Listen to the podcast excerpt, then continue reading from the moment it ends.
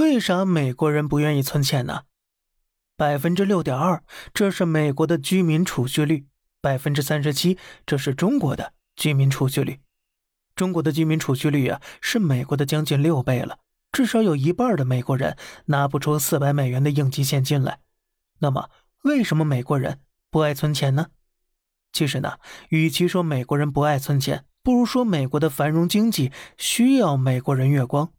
美国的福利救助体系啊是按需的，所以对中下层老百姓储蓄是有极大惩罚的。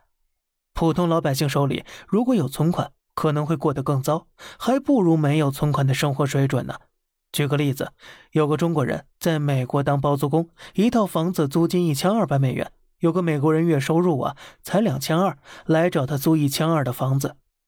这包租公就说了呀：“你这一个月两千二的收入，租了这一千二的房子，剩下的只够喝西北风了呀。”这然后呢，神奇的一幕就出现了，当地政府把这种低收入、没钱没存款的人归纳为穷人。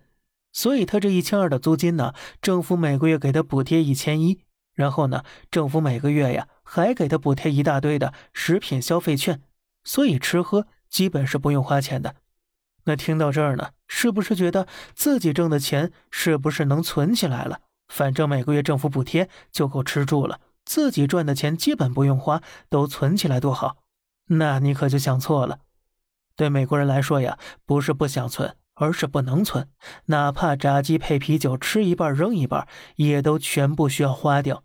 因为政府有规定，领福利的人所有账户都必须要交给政府充公。一旦发现你有存款，那么这福利可就没你的份了。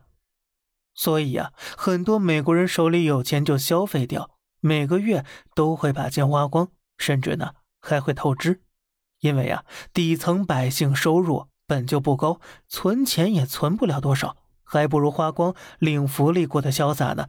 所以，美国的浪费现象也是令人发指的。占全球人口总数百分之五的美国人，消费掉了全球百分之二十三的能源，每天浪费近十五万吨食物。美国消费市场的繁荣，就是被这样巨大的消费支撑起来的。而这个靠浪费支撑起的消费，占了美国 GDP 的百分之八十。所以，美国政府希望的就是老百姓每个月工资都花光。你是不是觉得这样的日子过得也挺好的，还挺潇洒？但是，只是看起来好罢了。因为在这种游戏规则下，底层的人是永远无法跨越阶层的。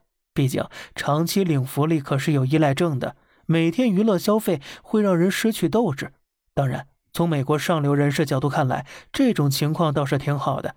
因为啊，如果不让穷人永远是穷人，那么富人又怎么可能永远是富人呢？好了，这里是小胖侃大山，每天早上七点与你分享一些这世上发生的事儿。观点来自网络，咱们下期再见，拜拜。